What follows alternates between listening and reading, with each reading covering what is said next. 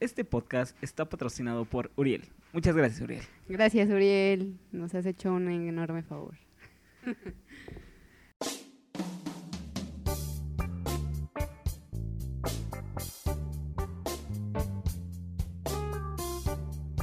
Estrechez de corazón. Con Diana Velasco y David Alvarado.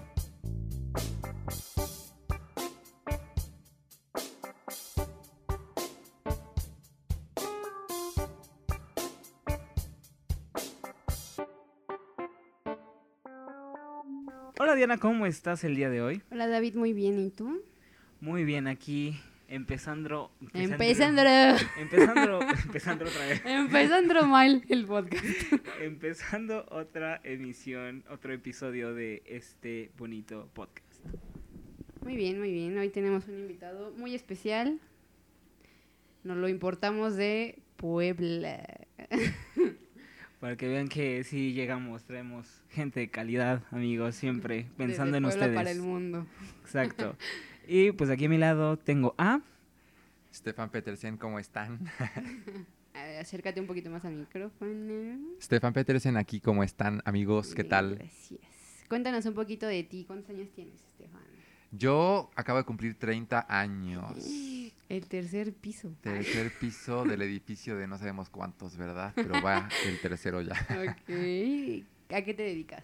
Pues hago varias cosas así como me estabas platicando ahorita, como tú.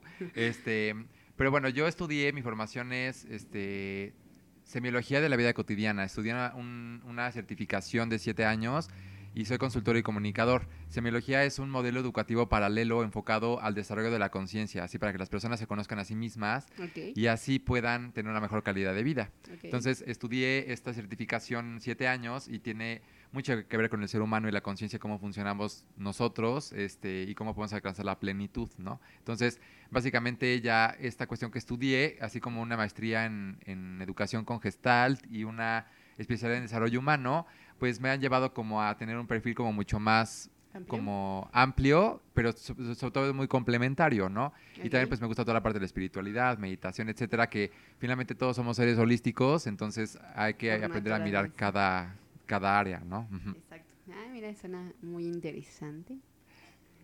Hoy vamos a hablar, te vamos a poner un poquito en jaque, siento yo, porque vamos a hablar sobre... Celos. Celos, celos, como la canción de Fanny Lu, ah. dice. Que de hecho creo que primero la cantó... Sí, es un refrito ¿Sí? de... No me acuerdo si es Yuri o Lupita D'Alessio, alguien de por. Claro, Ah, es un remake. Bueno, es un, es un re- un refrito, es, Es correcto, pero me vino esa, qué mala, olviden esa referencia, amigos, no, soy culto, soy culto, lo prometo. Ok, bueno, pues ¿cómo empezamos a abordar esto?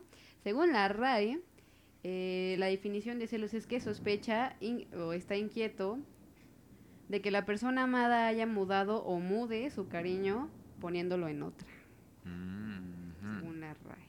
La RAE. Ay, la RAE. Yo, yo no a Diana así de... ¿Qué? Hay otra pequeña definición de celoso o celosa que sospecha de que la persona amada mude su cariño. Es exactamente como lo mismo. Ujú. A ver, cuéntenos un poco, alguna experiencia de celos. Híjole, es complicado porque creo que tiene la RAE ah, tiene razón, o sea, no voy a decir la RAE está mal porque no puedo decirlo, ¿no? Pero tiene que ver un poco con lo que te hace sentir los celos, ¿no? Como, como esta cuestión de que estás perdiendo, que puedes llegar a perder a la persona. Pero la raíz de toda esta situación es la cuestión de la posesividad, ¿no? De que llegamos a querer a, a, eh, pues poseer a la otra persona, la cosificamos, por lo tanto, queremos asumir el control sobre ella y cuando creemos que lo vamos a perder es cuando surgen los celos y estos y esta forma eh, a veces desenfrenada de querer controlar la vida de la otra persona más allá de su voluntad para que esté bajo nuestro control y así no la perdamos, porque el miedo de todo celos es la pérdida, claro. Justo estábamos hablando, eh, o vamos a hablar. ¿De qué? de Estamos hablando. Ah, vamos a hablar. Sí, todavía no sale. Vamos a hablar de posesión. Para que. ¿Demoníaca? Ay, sí. También.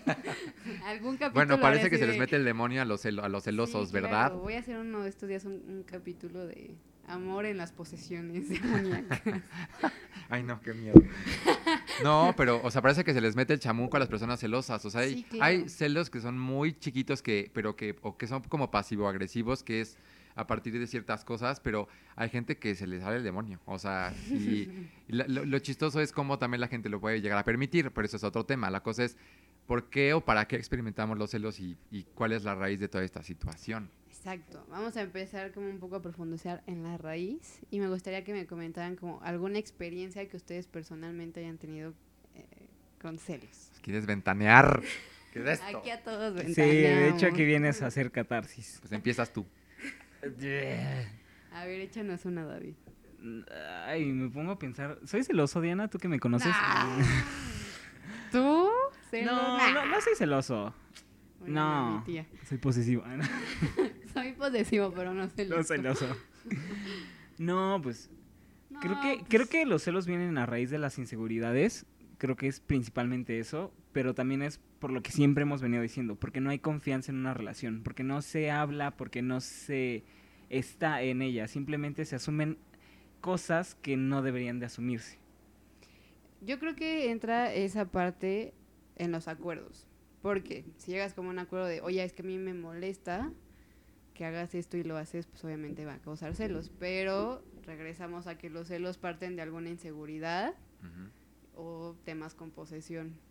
Pero esa no es una experiencia que hayas tenido en celos. Así de que ir por la tangente la señora, no, no, no. Déjame. Yo no quiero hablar de Mi eso. pregunta fue clara. Pues creo que yo yo fui celoso, me hicieron celoso. Yo no era celoso. ok. Recuerdo, recuerdo, ay. Re- ay. Recuerdo tal vez unos celos muy bonitos de Daniel. Ok. Alguna vez que salimos con unos amigos y fui a saludarlos porque estaban como allá. Y recuerdo que un amigo me dijo, ya después de que él se había ido, así como, güey, ¿qué pedo con tu novio? Y yo así como, ¿por? Me dice, justamente cuando te abracé me vio con una cara de, te voy a matar. Y así como, ¿qué? Está Ok. bonito a veces que te celen cuando no se llega a un grado. ¿Por qué está bonito que te celen? Según yo, mi manera de verlo es bonito porque te suben el ego. Como, ay, mira, este Sí. siente que me va a perder, pobre mortal, ¿no? Claro, por supuesto. Sí, sí. No, o sea, está bonito, pero a la vez es, eh, o sea, es como... es mi tan bonito cuando ya te empiezan a perseguir y no. No, no acosen, amigos, no. Es- o sea, a mí se me hizo bonito porque jamás me habían celado. O sea, jamás había alguien como, oye, hey, ¿Y tú? yo fue a raíz de la última relación que tuve, que fue como, este dude me celaba y entonces era como, ah, porque siempre fue un juego de, tú me haces, yo te hago. Entonces, me hizo, lo hice. Y no está chido. O sea, tú, tú terminaste en un círculo vicioso de me haces, te hago, me haces, te hago, me haces, te hago y se destruyó la relación. Sí. ¿Cómo te Sí, sientes con siento-? Está siento- bien en terapia. Eh, Siento unos ojos al lado mío que me están juzgando horrible. No, no, yo no juzgo, no, primera regla. Este, de la psicología humanista. Este, No juzgar a las no juzgar a las personas. Pero, ah, Pero, eres humano. Ahí, este. Y mira, eh, yo la verdad, gracias a Dios, no puedo considerar que no. Creo que no, no he hecho un episodio de celos realmente yo. O sea, obviamente, claro que alguna vez llegué a sentir esa inseguridad o esa parte como que es- llegan a la zona de peligro donde dices, no, no, no, esto ya no está bien, ¿no? Así es. Y que, o más bien que sientes la amenaza, ¿no? De que ma- más, pájaros en el alambre y dices, no, no, no. Entonces, es como esa situación en donde a veces por dentro, en mi caso, lo llegué a llegar a sentir probablemente eh, alguna vez, pero no lo externé porque sabía que era un tema mío. O sea, no era algo que, no, no era algo que estaba haciendo la persona para que yo me sintiera así. Era porque de pronto es esta cuestión de, ay, tal vez esta persona sea mejor que yo. Pues son inseguridades que de pronto te suceden, ¿no? Como cualquier persona. Y sientes que alguien mejor que tú puede llegar a tomar tu lugar. Ok. Ahorita que tocaste el punto de externar, creo que puede haber varios tipos de celos. O sea, como celos entre amigos, o sea, incluso en la relación puede haber como varios tipos de celos, ¿no? Celos de que hasta porque trabaja demasiado y no está contigo, entonces celoso del trabajo, ¿no? Porque Claro. le quita tiempo. ¿Crees que realmente, o sea, siento que hay, hay momentos donde puedes externar los celos y decir, oye, ¿sabes qué? No me pareció por tal y tal y tal. Y otras donde dices, bueno, si no fue pedo mío, me lo tengo que, no me lo tengo que guardar, pero sí lo tengo que solucionar conmigo, ¿no? O sea, platicar conmigo y decir, a ver, no, o sea, relájate, así no están las cosas, ¿no? Claro, yo sí creo que los tipos de celos pueden ser de, de diferentes tipos de relaciones, no solamente se da en los noviazgos o en las relaciones maritales o de pareja. Claro que obviamente hay celos donde tu mejor amigo dice que tiene otro mejor amigo, dices, es, Oye, yo ¿qué soy, solo hay un lugar en el pedestal para una persona, dice, soy yo, ¿no? o, este, cel- o los celos entre este, la mascota o que o los amigos o, las, o, o que también los niños chiquitos, ¿no? Que son celosos de sus juguetes o de las cosas que tienen que compartir. Y claro que existe eso porque eh, pongo parte de mi identidad en este objeto que cosifico, por lo tanto, si pierdo ese objeto, me pierdo a mí mismo. Entonces es como Ok. esa forma de cómo, me, cómo yo me identifico con los objetos para que yo empiece a sentir esta angustia existencial de que si, si voy a perder la persona, me voy a quedar sin una identidad. O sea, bueno, escuchando esto, ¿creen que si se enseñara un poco desde un principio, no sé, una edad tierna, por así decirlo, qué es la pérdida, qué lleva a la pérdida y qué realmente es perder algo, eh, se podría ser una solución hacia los celos e inseguridades? Porque a veces, pon tú que no eres celoso, como le pasó a David. Ujú. Y empieza a ser como, te empiezan a hacer celoso, entonces te empiezan a generar ciertos problemas psicológicos donde tú ya sientas todo el tiempo que puedes perder algo y ya no te estés permitiendo perderlo y por lo mismo termines siendo celoso y posesivo. Yo creo que mm, el perder más bien sería como esa cuestión de reconciliarlos con la pérdida en, todas las, las cuestiones, porque siempre estamos perdiendo cosas, ¿no? Desde que perdemos el ayer mismo de que ya es hoy y ya el ayer se terminó, estamos perdiendo esa situación. Entonces es reconciliarlos con el concepto de la pérdida, de no verlo desde el sufrimiento, sino como algo natural en la vida. Y como, como no lo vemos como algo natural en la vida, pues sufrimos por eso, porque precisamente ponemos parte de, nuestra identidad en las relaciones y en las cosas que tenemos. Entonces, cuando la perdemos, creemos que perdemos parte de nuestra identidad. Por eso, también cuando se muere algún familiar o eso, si te llevas muy bien, muy, muy bien con esa persona, obviamente te va a pegar en tu identidad y en tu ser porque ponías parte, algo que te hacía ser con esa persona es cómo te llevabas con esa persona y también cómo te veía esa persona. Entonces, es más bien re- como hacer que, que los niños pues puedan ver que la pérdida es algo natural y que también cómo más bien cómo saber manejarla, ¿no? Incluso de construir el concepto de pérdida, ¿no? O sea, no perder es algo malo, al contrario, a veces ganas más cuando pierdes algo. Exactamente. Sí, sí, sí. ¿Qué Y por, yo, yo estaba pensando, ¿cómo tú podrías enseñarle a un adulto la pérdida? Que la pérdida en este caso podría ser buena. Cuando la gente ya tiene una construcción de su identidad Ujú. y es difícil quitarle a lo que se aferra. Eso es lo más difícil, los adultos. Sí, no, o sea, es que creo que un niño es un- más fácil de, de comprender, o sea, los niños absorben, aprenden ¿no? y reprograman. Pero pues este Los programa es para adultos personas es grandes. es como- para- pues, Sí, Ah. bueno, veo, pero claro, o sea, sí, es una buena pregunta Hay porque que ponerle estrechez de corazón a un niño de 10 Ah. años y va, va a crecer, híjole. ese, ese es un mercado, o sea, los niños son las esponjitas que, que es más fácil programar, ¿no? Pero la cuestión aquí los adultos, que ya tenemos, cre- ya hay creencias Hay tan arraigados, eh, hay creencias tan arraigadas que, no- que nos hacen estar como robots en ciertos aspectos y relacionarnos de cierta forma, ¿no? Entonces, eh, una parte de, de reprogramar todas estas situaciones a través de los pensamientos. Vemos que toda actitud, o por ejemplo, si vemos a la pérdida, si si- hay algo que se maneja como el triángulo de actitudes. Es un triángulo y, en- y a- y adentro del triángulo pones un- cualquier palabra, ¿no?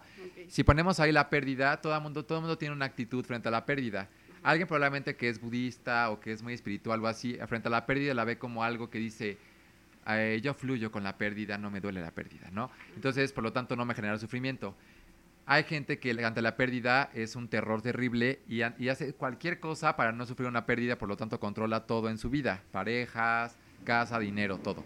Entonces, la gente que tiene una actitud frente a la pérdida, sobre todo adultos, lo que, lo que tienes que hacer es cambiar ya sea un pensamiento, una creencia o un valor para que esa actitud frente, frente a esa situación o circunstancia o lo que sea cambie. Entonces, cambiando el pensamiento sobre todo es como una forma como puedes cambiar la actitud. Por lo tanto, si empiezas a crear pensamientos de cómo te relacionas con la pérdida de, eh, por ejemplo, eh, perder, cuando pierdo, gano, me gano a mí mismo, o soy más yo, o cosas así, son cosas como puedes empezar a, a crear una actitud diferente frente a la pérdida. Es finalmente con los pensamientos, creencias o valores, es como puedes reprogramar, sobre todo un adulto, de una forma más. Exacto, y ojo aquí, un punto, creo que es una línea delgada. Eh, aceptar la pérdida, pero no aceptarla para sustituirla con algo más. O sea, si me explico, como Ajá. no porque pierdas tienes que sustituir para tener exactamente lo mismo todo el tiempo. Claro. Y es lo que la mayoría, creo yo, hacemos. Es como, no sé, perdí una pluma. Ay, pues me voy a comprar una igual, aunque me la haya perdido, porque quiero seguir teniendo la misma pluma, ¿no? Y ahí vas y te compras exactamente la misma pluma. En vez de aceptar la pérdida y decir, bueno, voy a cambiar de pluma, ¿no? Exacto. Que esto vendría siendo como en las personas. Nosotros a veces nos guiamos por estereotipos y buscamos un estereotipo eh, o una forma de ser de alguien porque es lo que buscamos entre comillas o es lo que estamos acostumbrados a, a tener en relación. Entonces siempre buscamos el mismo modelo. Ajá, exacto. Es como, como varias personas los issues, ¿no? Así de tu exnovio te marcó tanto y te causó un issue tan grande que te, todos tus demás novios, los 10 que tuviste después, se parecen físicamente, eh, psicológicamente, personalmente, o sea, Sí. que es como, a ver, ¿estás sustituyendo?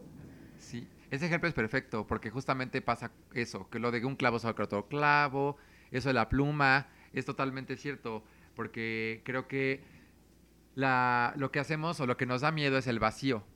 Entonces, automáticamente, como no queremos tocar el vacío, queremos llenarlo automáticamente con cosas. Es como una aspiradora, como un hoyo negro. Y lo que tenemos que hacer es la reinvención del vacío. Cuando perdemos, tenemos que llegar a un punto donde reinventamos el vacío, podemos tocar esa soledad o desolación, pero la desolación es querer estar con alguien y no poder. La soledad es, como dice su palabra, es la edad del sol, que, que yo disfruto el estar conmigo en plenitud. Entonces, el darte cuenta que con tu simple presencia tienes, de to- tienes todo. Entonces, desde ahí te vinculas con todo desde, desde un lugar de abundancia y no de carencia. Cuando te vinculas desde, una, eh, un- desde un lugar de carencia, de que me falta una pluma, me falta un novio, me falta esto, vas a, todo lo que tú todo lo que tú te vincules te va a llevar siempre a una insatisfacción. Muy bien, muy bien. Excelente servicio, cinco estrellas. Si Hubo silencio en sus palabras, eso es No, bueno. no, sí, no, y aparte no, no están viendo, pero Diana está notando. O sea, eso Ah, es. estás ahí sacando es- preguntas. ah, pero también por eso mismo, porque esta plática, o sea, yo, yo siempre a veces me quedo callado, pero es porque los traumas, la Y reflexión. David ya así, pum, una bomba nuclear en su cabeza pensando en todo lo que he hecho y he dicho. ya estoy frito, ya. Vas al ala oeste del Castillo de la Bella y la Bestia, donde están todas las pinturas rasgadas del pasado y dices, yo suspendí ¿Qué, esto, qué es esa". así? ¿Cómo es esto? Pero sí, justo, ¿no? Entonces, me gustaría tocar como un poco eh, fondos más sobre los celos. Mm, Ah, claro. Eh, sí, ya, ya, ya, No, acá, debrayados. todo está conectado. Sí, Sí. no, sí, por eso voy como a profundizar, um, profundizar, profundizar, ¿eh? La RAE dice que profundizar un poco en qué acciones, en qué eh, momentos, en qué vínculos puedes generar cosas que te hagan sentir celos. Antes no nos has platicado una historia de celos. Ah, mira, Tampoco otro te que vayas. salir por la No, les dije que no, que lo Que experimenté alguna vez en, en- en- en mi interior, pero no los externé porque era un tema Pero, mío. pero a ti no te han celado. Eh, no. Ah. Qué pleno. No, ah, no, o sea, alguna vez con, con, este, con, con- con la persona que, que estuve, me dijo ya después que llegó a sentir celos de ciertas cosas, pero nunca me lo dijo, hasta después, que ya habíamos terminado.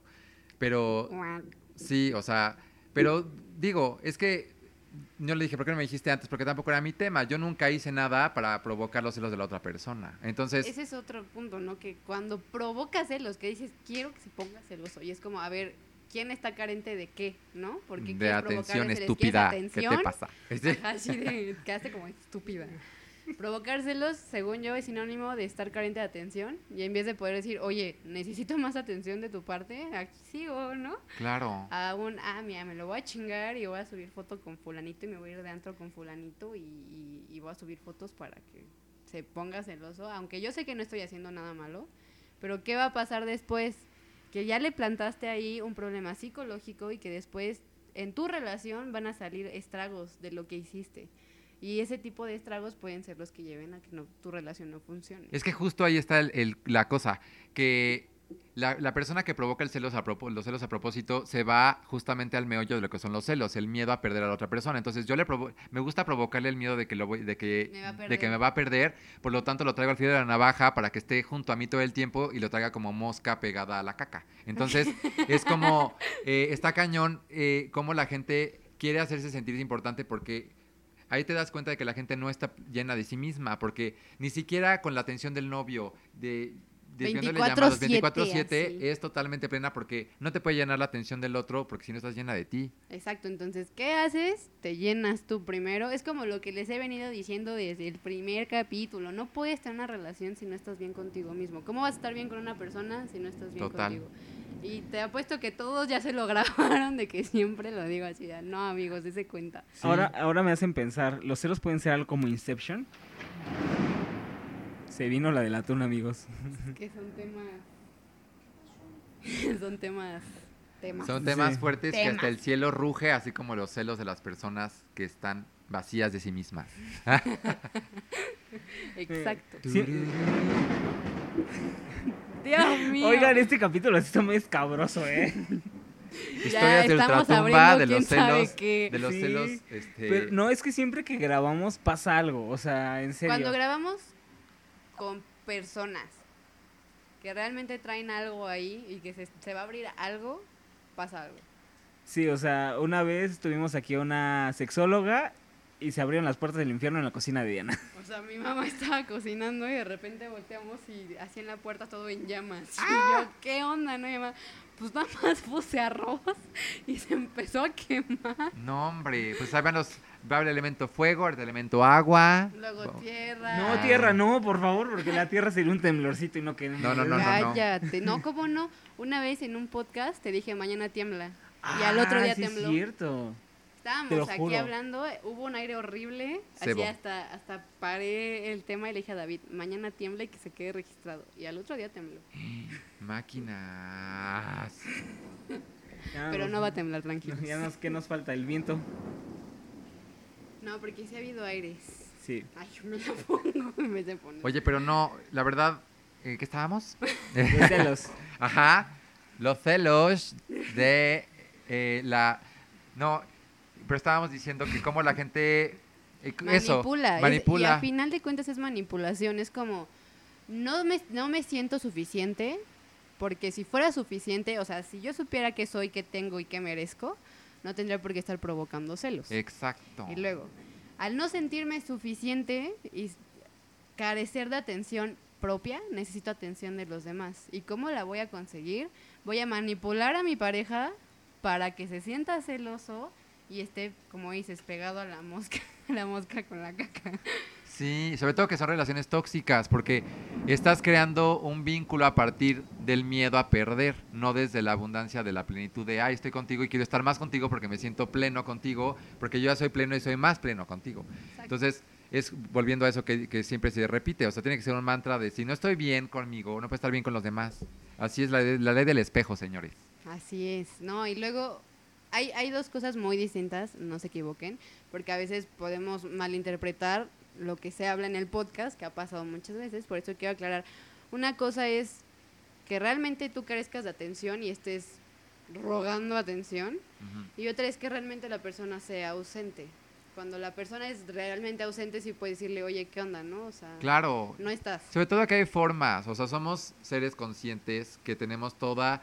Ya no eres una niña de tres años, no hagas regresiones del pasado de tus issues de niña. Entonces, es ya eres una niña, una, una persona con toda la conciencia para tener el diálogo, que el diálogo abre precisamente a, a disolver el conflicto y que haya nuevos límites y nuevas formas, porque eso siempre tiene que ocurrir en la pareja, en todas las relaciones, tienen que ir evolucionando pero es abrir el diálogo y la gente también como no sabe ni siquiera dial- dialogar consigo misma, es lo mismo, no puede, ¿cómo voy a entablar una conversación con el otro si yo no siquiera sé lo que quiero articular, ni, si- ni siquiera sé lo que me pasa?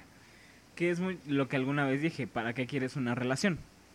Si no sabes lo que quieres, ¿para qué lo tienes? Es una palabra clave, o sea, también Es que la- a mí todo el, el tema de pareja siempre me apasiona demasiado, porque es una, es una cuestión de espejo de cómo estás tú. Sí, claro. Entonces, el para qué hay gente que no sabe Edipo, para el qué narciso, Ah. todo. El para qué es una pregunta clave porque la gente simplemente la quiere como accesorio o simplemente quiere sentirse desde tener un sentido de pertenencia, le pertenezco a alguien. Un accesorio, un estándar social eh, para evitar mm, di- comentarios incómodos, que la gente hable de ti. Entonces Claro. ahí es como, a ver, ¿quieres una pareja para qué? Para que la gente hable de ti, para que la gente no hable de ti, para que no te tachen de rarito, para que te vean, o sea, no sé, todas tus amigas tienen novio y es el estándar social, tú tienes que tener novio, ¿no? Claro. Y tiene que ser casi igualito a los otros a novios de tus de amigas, catálogo. ¿no? Ajá. Exacto, entonces dices, ¿para qué? Sobre todo, y fijar precisamente en tu lista si esas cosas son hacia afuera o hacia adentro, porque es para no sé qué, o para que me mantenga, o para no sé qué, o para que me dé amor, para que me dé tal. Y tú qué estás dispuesta a dar, o sea, más bien es fijarte de esta lista qué quieres que te llene hacia adentro y tú qué quieres dar a esa persona. Por eso es esta cuestión de, de, de las relaciones, de cómo cómo estás tú, cómo, cómo- de cómo te llevas tú contigo, así es como tu pareja te va a tratar. Entonces, para mí eso es clave y lo, puedo- lo he comprobado N veces con personas. Entonces, es para mí esta cuestión de la relación espejo es muy cañona. Y la cuestión de los celos, finalmente es cuando carezco de un vínculo que sea totalmente como fiel al amor verdadero o, o- o a, o a lo que yo conozco como un amor eh, pleno y sano, pues obviamente los celos no caben ahí, porque el- los celos entran en un lugar de una persona que tiene carencias, que tiene inseguridades y que no está llena de sí misma. Entonces cuando yo estoy lleno de mí, estoy seguro, los celos no, no figuran en esa ecuación. Exacto. ¿Y para qué, qué? O sea, una pregunta siento importante. ¿Para qué te sirven los celos?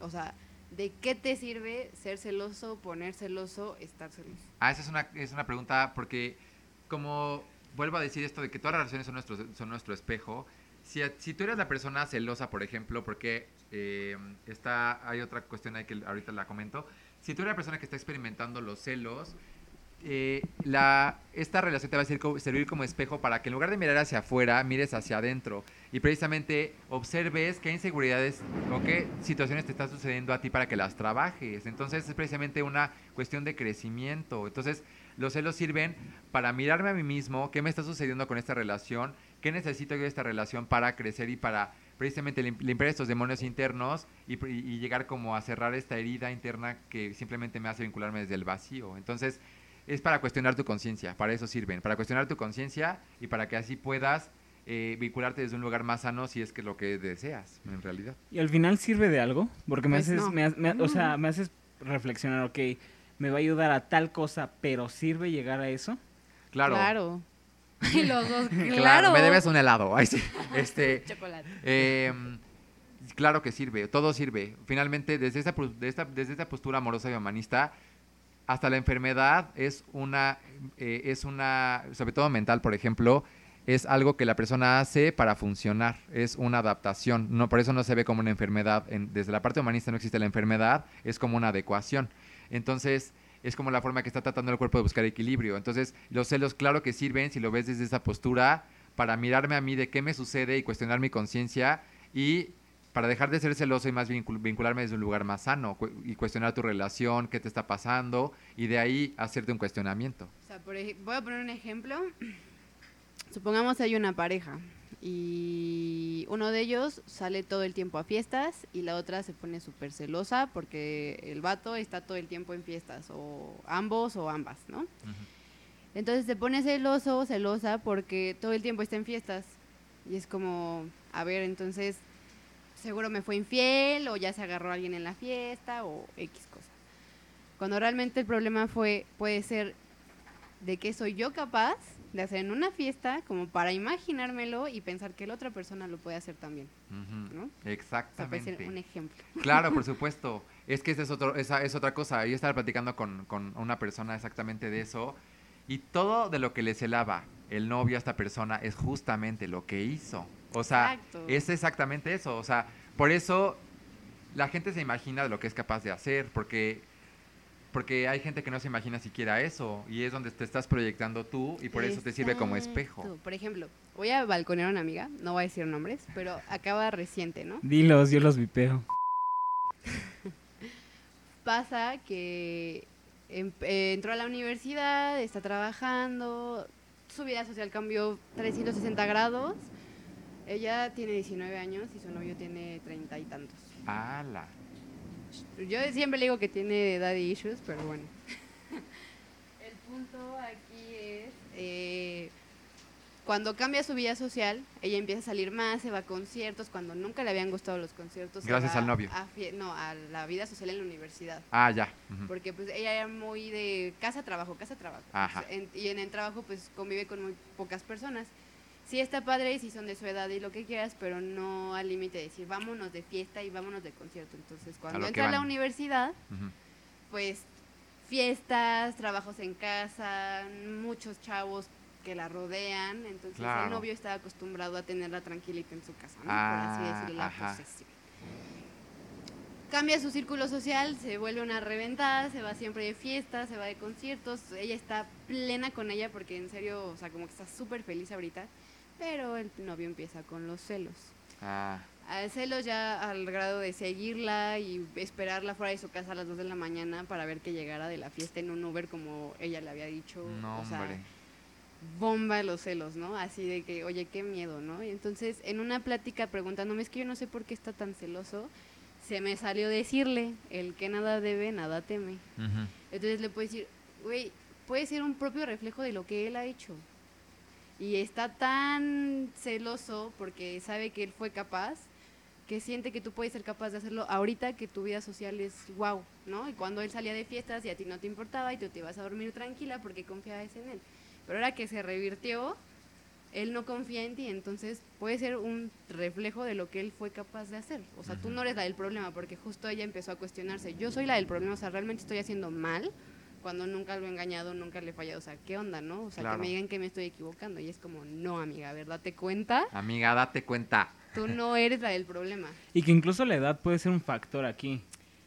No, Eh, sí, sí es un factor porque es como sí, su edad. deja tú la inmadurez, sino que es como, ah, está joven, está Y haciendo yo lo- esto. Lo, que hice a su edad pues fue un desmadre, ¿no? Y ahorita ya le toca a ella y está en, el lado- en la edad donde yo hice y deshice, pero a Es- ver, dude. Eso mismo, o sea, es como, ah, pues mira, me puede dejar tal vez por alguien más joven, por alguien que sea más afín tal vez a ella. Miedo a la pérdida. Exacto. Entonces, de ahí, pum, detonó. Y, se- y mira, no creo que en todos los casos sea que el celoso lo que se imagina es lo que ha hecho, Sí, no, no, no. pero es justamente a, la- a lo que quiero llegar con esto es que se crean fantasías catastróficas y justamente lo que se imaginan creen que es verdad. Entonces es cuando ve la neurosis. pensar en eso. La cosa es que ya se inventaron una teología de Star Wars en la cabeza de cómo hasta cómo terminó todo el asunto y, y, este y no ha pasado nada, pero la cosa es que el cerebro no identifica entre lo que se imagina y lo que cree que es verdad. Por eso cuando te imaginas que la, la- novia te, puso- te puso el cuerno, pues tu corazón se, este, te- se pone triste o te pones enojado, pero te lo estás imaginando. Entonces el cerebro no, no, no difiere, no Y sabe dice, distinguir. lo inventaste tú, acuérdate. Ajá, entonces el- la cosa es que a lo que voy es que tu cuerpo ya tiene reacciones fisiológicas en tra- a- con lo que simplemente te imaginas. Entonces la gente lo que pasa con los celos también imaginarios es que se imaginan cosas, entonces eh, a partir de eso también actúan y tienen actitudes en la realidad con la persona cuando la persona no ha hecho nada. Entonces son muchas cosas ahí. Que ahorita me hiciste recordar, ay perdón, Lolita se mete en mi cuerpo. Eh, me hiciste recordar, eh, acabo de ver una serie muy buena que la recomiendo que se llama Explain, que sacaron una versión sobre la mente y hay un capítulo sobre los recuerdos. Y justamente habla que los recuerdos, el 70% más son falsos. Porque nosotros nos inventamos nuestros propios recuerdos. O sea, podemos decir, tal vez pasó este día, tal vez pasó esto, pero los recuerdos son al final una invención de nosotros mismos.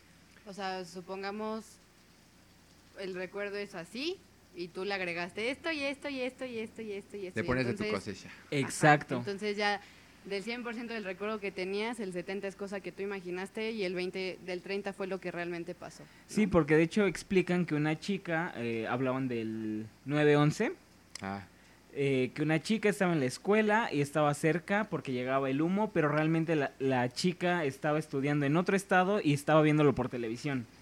Entonces ella por la vivencia, por todo lo que pasó, porque es un, un acto que fue y su nivel... cuerpo lo sintió y Ajá. ella... Pero no, ella simplemente lo vio en, su- en la televisión y ella creía que estaba cerca del atentado. Entonces es como bastante interesante de que nuestra mente nos puede engañar en muchas cosas. No, en todo. Y la cosa es que aquí es darse cuenta que es, que es cuestión de percepción. O sea, obviamente la vida de cada quien, por eso cada quien tiene su propia realidad. O sea, aunque estemos en la, en la tercera dimensión todos, cada quien, por eso una relación son dos relaciones. La, la que vives tú, la que vivo y la que vivo yo. No podemos decir que un noviazgo es el mismo porque yo tengo una versión de mí del noviazgo contigo y tú tienes una versión del noviazgo. O sea, es un tercer elemento. Entonces, eh, por eso también el recordar y eso. Y lo veo hasta con mi misma abuela. O sea, mi, mi abuela cosas que ya, historias que ya no sabemos que nos platica, ahorita la- lo está diciendo, pero ya recargado, ya con más alfalfa que antes, y dices, así no era la historia. Entonces, a veces eh, tiene que ver que- con la conciencia y la lucidez de la mente. También qué tan consciente fuiste a la hora de crear el recuerdo. A veces no estamos presentes y entonces no te acuerdas ni siquiera de qué corre la puerta de tu casa y en tu y como la mente está hecha para rellenar espacios, tu mente lo rellena como un rompecabezas, entonces a veces la va a poner o amarilla o verde y tú crees que es una realidad, pero la mente está hecha para llenar espacios.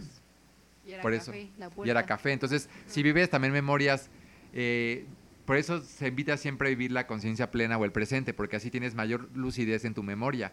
Cuando tienes recuerdos distorsionados es porque probablemente no tenías total atención plena en tu presente.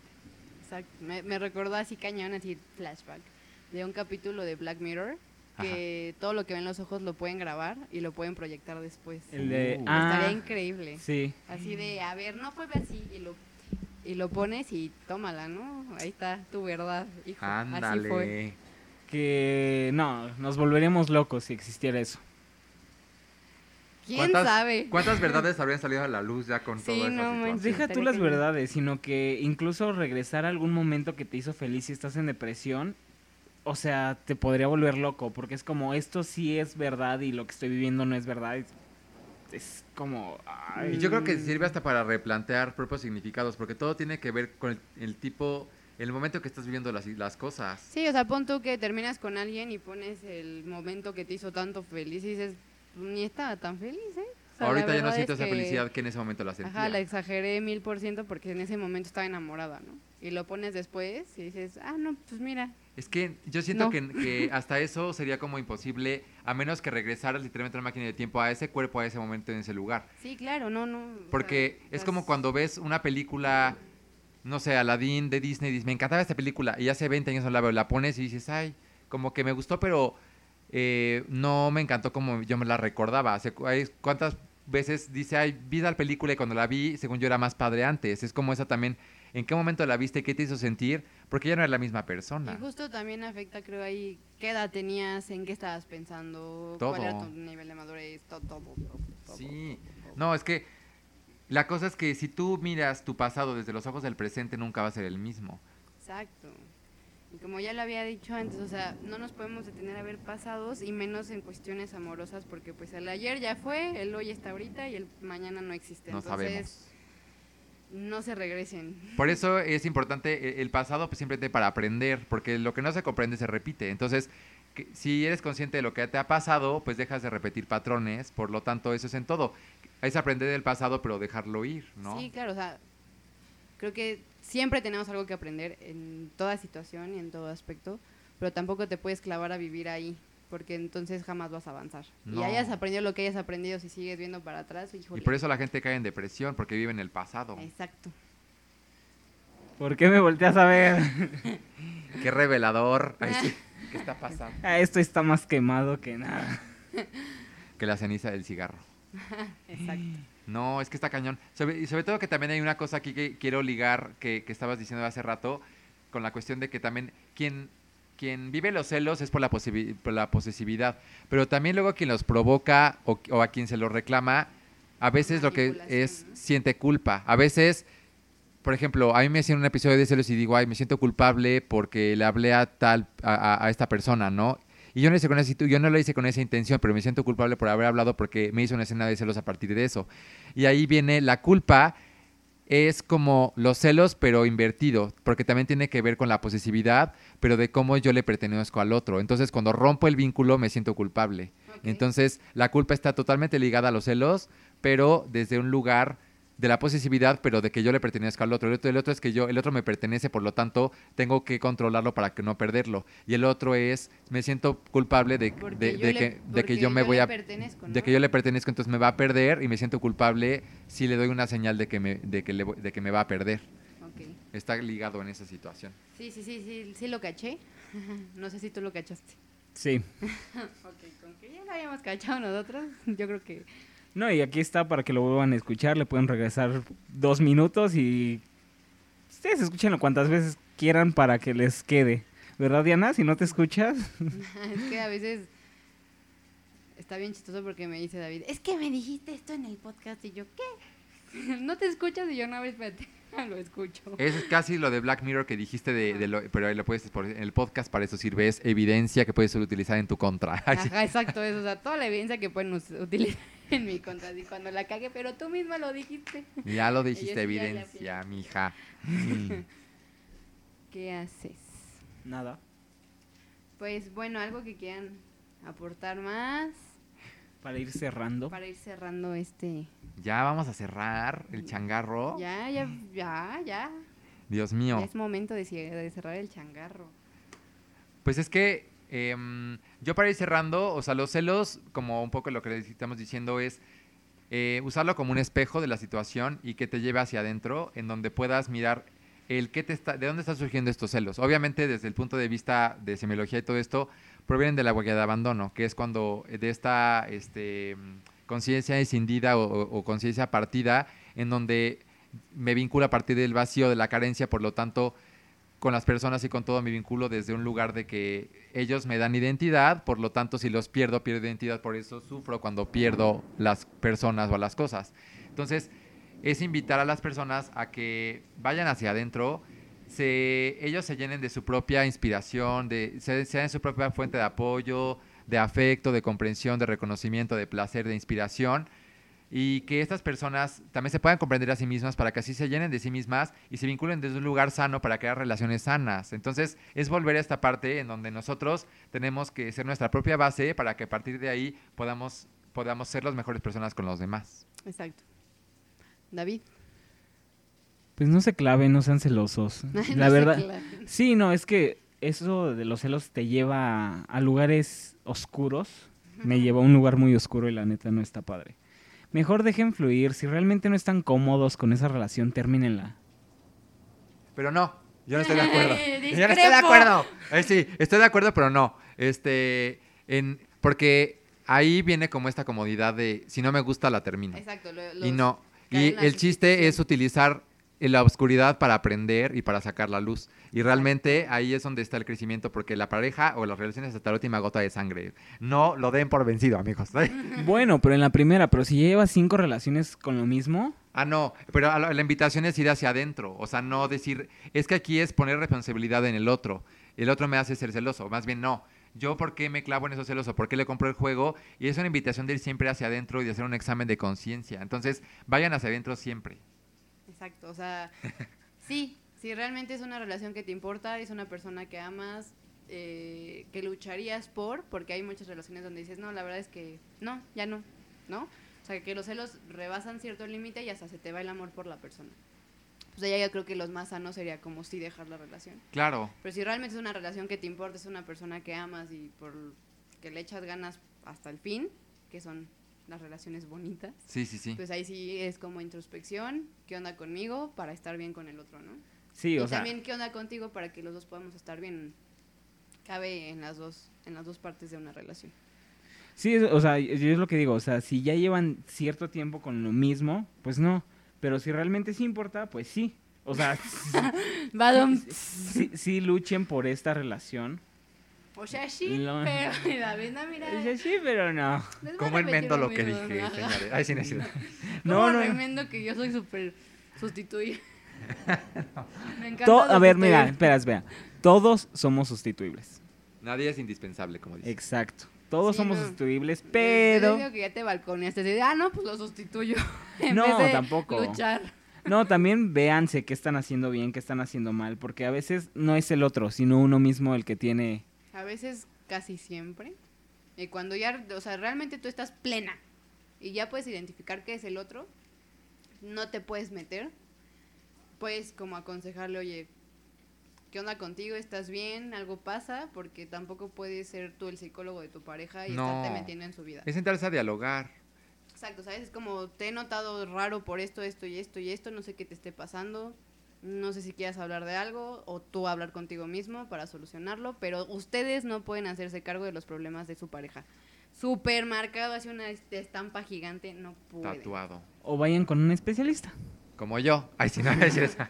Este, Déjanos tus redes sociales. Ay, claro que sí. Este, bueno, mi nombre es Stefan Petersen, es S-T-E-F-A-N, Petersen, como Peter Pan, S-E-N, Petersen. O sea, eh, Este, S-N-A, este, eh, me llamo Stefan Petersen y me pueden encontrar en, en Instagram como Stefan Petersen. En YouTube tengo un canal que se llama Stefan Inspira y en Facebook también tengo página que se llama Stefan Petersen. En, en realidad, en todas pues estoy yo, las manejo y yo cualquier cosa, eh, pues ahí estoy a sus órdenes. De todos modos, se las vamos a dejar en Instagram para que Ay, lo puedan gracias. contactar si necesitan ayuda y se quieren acercar a él. Y también, pues si son de Puebla, ¿dónde te pueden encontrar? Eh, bueno, este, tengo consultorio en Puebla y sobre todo también doy meditaciones, talleres, cursos, este, que tienen que ver con toda esta cuestión de, del conocimiento de uno mismo y este, y pues con todo el amor y con, con- con toda la, la vocación plena para compartir, pues me gusta mucho, y sobre todo que lo necesitamos, porque yo también aprendo de todas las personas, entonces me gusta esta horizontalidad de poder acercarte a las personas, porque yo también aprendo de las personas a quien con quienes comparto siempre. Entonces, es yo siempre me nutro hasta muchísimo de las personas que se acercan a pedir alguna algún eh, pues, Consejo. consejo. Bueno, es que no, no llamaré consejo, pero pues sí, como ayuda, pues, ¿no? Pues sí, esta parte de iluminar un poco en esta oscuridad de pronto que sucede, pero es ir juntos en el camino. Ay, qué bonito sonó lo final. ¿eh? Y a ver si te llevas algo de nosotros. de ti no da vida. no es cierto. Tú no, te estás vetado, eh. No, yo me llevo mucho agradecimiento. Gracias por, por abrirme, el abrir este primer podcast que me invitan. y Entonces i- a- inauguraron algo que espero suceda nuevamente. Me gustó mucho platicar con ustedes. La lluvia nos acompaña el día de hoy para que se relajen, para que se puedan hasta empezar a relajar y dormir, porque la lluvia ayuda a relajarnos un poco con la El naturaleza. del, del. Hacer videos de ACMR, hablar así un poquito. Ay, sí. Mensajes subliminales ya acá de, de fondo, Estefan. pues bueno, esto ha sido todo por el día de hoy. Nos escuchamos la siguiente semana con un tema fuerte. Que va ligado a lo que acabamos de hablar. Bueno, sí, todo está no. ligado con todo, ¿no? Sí. Entonces, al final, esperemos que les haya gustado esta charla del día de hoy. Recuerden seguirnos en Estrechez MX en Twitter y e Instagram. Y Y Instagram. y Instagram. y Instagram. es que hoy he estado al full. O sea, desde ayer estoy Ya, como- ya, ah. ya, ya, señora. Pues bueno, ya. Gracias por todo. Nos escuchamos la siguiente semana. Bye.